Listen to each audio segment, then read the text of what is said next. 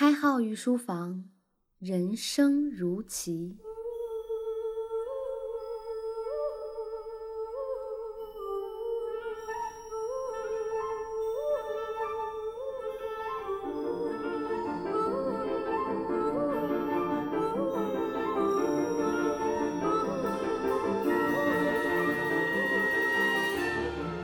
御书房的各位听官们，大家好，欢迎收听《博弈论》重新制作的内容，我是开浩。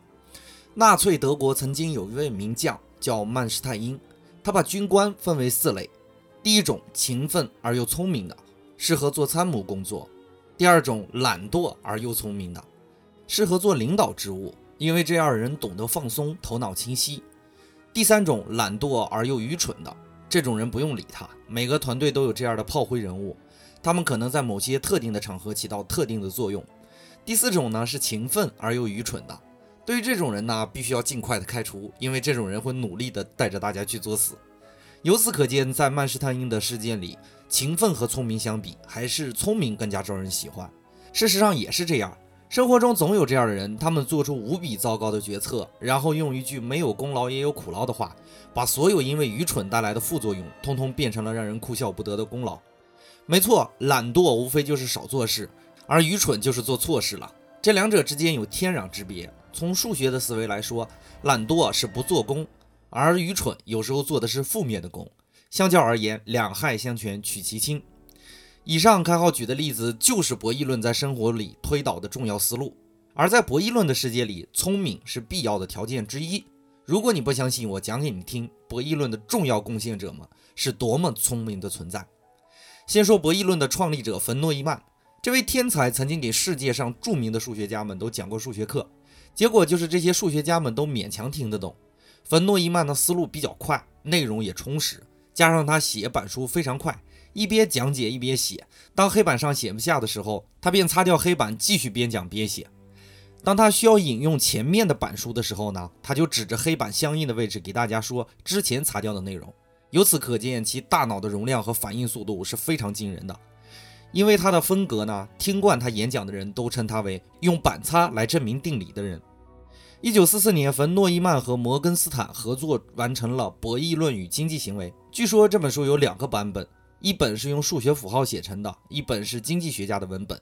但最终碍于逻辑的抽象，只是一门高深的学科，在一定程度上只能小范围的被数学家们传阅。当成考验智商的读物，冯诺依曼不仅仅在数学名望很高，我们现在电脑上用的二进制也是冯诺依曼提出来的。因此提到计算机，我们也得想到这位创立了博弈论学术的天才。而且据传说，冯诺依曼制造了当时计算速度最快的计算机，然后证明自己的运算速度比计算机还要快。不仅如此呢，如果你仔细看冯诺依曼的履历，你就不难发现，他还是个物理学家、生物学家。这位在科学领域上涉及广泛的天才，甚至对原子弹的发明奠定了坚实的基础。在二战期间呢，他还帮助盟军破译了敌军的高级密码。可以说，这位天才从一定程度上影响了世界现在的格局。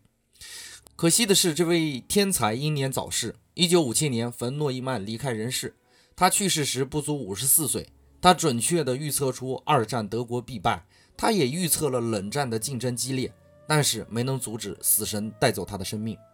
让我们把时间调回到冯诺依曼去世前七年，也就是1950年，普林斯顿大学一位帅气的博士生发布了两篇关于博弈论的论文，分别是非合作博弈和恩人博弈中的均衡点。这位帅气的博士图文并茂的几十页纸，一改世人眼里对博弈论的认识。这位天才就是约翰纳什，纳什均衡的约翰纳什。而很难想象的就是，这位天才也是从小被人误会到大的。上小学的时候呢，被老师误认为智商有问题，后来证明他只是和同龄人不同而已。因为他在上中学的时候就已经成功的证明费马大定律有关的一些小问题了哈。而到现在为止呢，开号还不知道费马大定律具体的数学原理。上帝总喜欢和天才开玩笑。那时在事业蒸蒸日上的时候，患上了妄想型精神分裂症。他一直看到各种稀奇古怪的人出现在他生活里。上课的时候呢，也经常乱写乱画，说话颠三倒四。这位疯狂的天才面对着病痛的折磨。万幸的是，看似和自己极其不般配的太太阿丽莎，为了孩子的安全，无奈和他离婚。但并没有放弃他，而是精心的呵护他。可见，不管你学习好不好，好好经营一段爱情也是值得的哈。在我看来，如果没有阿丽莎的呵护，也不会有后来登上诺贝尔奖的那时。深谙博弈论的纳什，应该在爱情上也用了博弈技巧。就在家人和朋友，甚至社会的关注下，纳什在二十世纪八十年代病情开始好转。一九八五年，纳什成为诺贝尔经济学奖的候选人。但是因为纳什这些年的病情，并且没有了纳什的博弈论，黯然失色。最终，诺贝尔奖和纳什擦肩而过。你要相信，公正只会迟到，不会旷课。一九四四年，纳什登上了诺贝尔奖的领奖台。二零零一年，阿丽莎和纳什复婚。这两位可歌可泣的夫妇用自己的生命和病魔进行了一场惊心动魄的博弈。当然，他们赢了。再看纳什这个名字呢，已经深深地切入到数学里了。命运不可思议地再次惊到了我们，而我们一说博弈论呢，必言纳什均衡。如果说冯诺依曼创立了博弈论这一个聪明人的学科，那么纳什把这种聪明变得可以传授给其他人。纳什均衡从一定意义上帮助我们理解了那一串我们看不太懂的数学公式。纵观诺贝尔经济学奖，从1944年纳什登台之后，共有七届诺贝尔经济学奖与博弈论有关，其中包含纳什研究的。非合作博弈的均衡分析理论、信息经济学理论、激励理论、不对称信息市场的一般理论，甚至还有谢林的冲突合作的理解、机制设计理论、稳定分配等等一系列内容。博弈论可以说是经济学里罕见的学术高分。二零一四年，法国经济学家提若尔在产业组织理论以及串谋问题上运用了博弈论的思想，因此获得了诺贝尔经济学奖。我们也购买了提若尔的书啊，虽然开号也看不太懂，慢慢熏吧，早晚能熏出来。也就是在去年二零一五年五月二十三日，距离开号播讲博弈论前两个月，约翰纳什在美国新泽西州因为车祸去世。据称，纳什刚刚从挪威领取阿贝尔奖，在返回的途中，他和他的妻子不幸车祸遇难。报道称，纳什夫妇因为没有系好安全带而丧生，车内还有其他人员，系好安全带并无受伤。这个最幸运的天才，年轻就获得了成就，最终获得了数学家最高的荣誉。他有一段人人都为之流泪的感情史，但是同样也是不幸的。他的疯狂不仅仅让他自己饱受摧残，而且他的家人也饱受苦难，也因此差点与应该有的荣誉擦肩而过。幸运的他理解了纳什均衡里的复杂信息。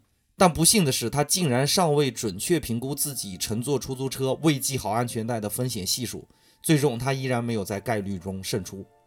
我并非要责难纳什了，而是觉得惋惜。很多时候，我们犯错并不是因为我们知道的太少，而是我们做出决定的到底是我们的理性，还是我们下意识的反应呢？恐怕连诺贝尔奖得主的天才也不能免俗吧。总而言之，博弈论背后精彩的故事有很多。很多人因此而获得了荣誉，更多的人因为博弈论而改善了生活。这是一门聪明人的学科，希望我能把这种聪明带给大家。也因为我也是渴望自己聪明的人。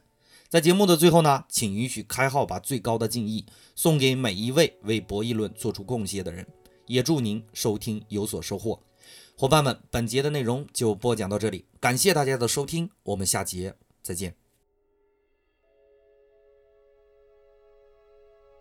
开号御书房，人生如棋。